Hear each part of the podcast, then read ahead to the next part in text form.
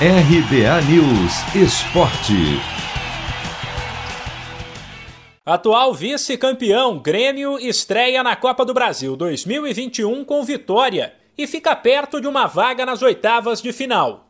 Nesta quarta, o brasiliense visitou o tricolor com uma missão muito clara: se defender.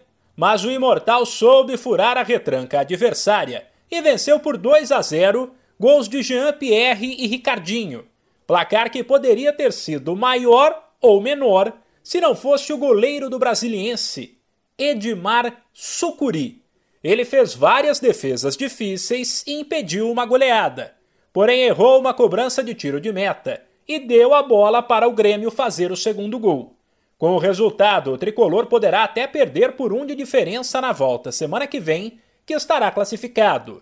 Vantagem que ainda não resolve a situação, como avalia o analista de desempenho Pedro Sotero, que comandou a equipe, uma vez que Thiago Nunes e os auxiliares dele estão com Covid ou com suspeita da doença. Foi um jogo muito difícil, né? um adversário que tinha uma proposta muito clara de se defender e aproveitar os contra-ataques e também as bolas paradas. Acredito que a equipe se portou bem dentro de campo, tentou executar a todo momento aquilo que a gente havia é, treinado e combinado, aquilo que a gente já vem construindo junto com, com o Thiago.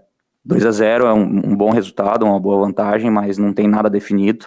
Tem mais um jogo difícil lá em Brasília e a gente precisa trabalhar bem para fazer mais um bom jogo e garantir a classificação. E a experiência né, de comandar como treinador a equipe foi, foi muito gratificante, um privilégio, né? E uma honra muito grande para mim poder estar tá à beira do campo de, de um clube gigantesco como o Grêmio. Fico muito feliz né, com o desempenho dos atletas e a gente ter saído com, com uma vitória. Já o Internacional estreia na Copa do Brasil nesta quinta, no Barradão, sete da noite no horário de Brasília, contra o Vitória.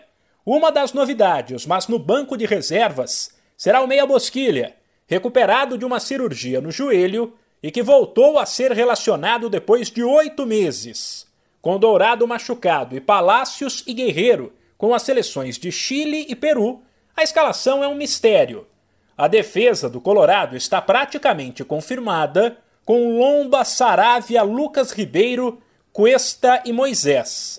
No meio jogam Edenilson e Tyson, ao lado de Lindoso ou Johnny, enquanto mais à frente, Patrick, Caio Vidal, Maurício, Yuri Alberto e Thiago Galhardo brigam por três vagas. De São Paulo, Humberto Ferretti.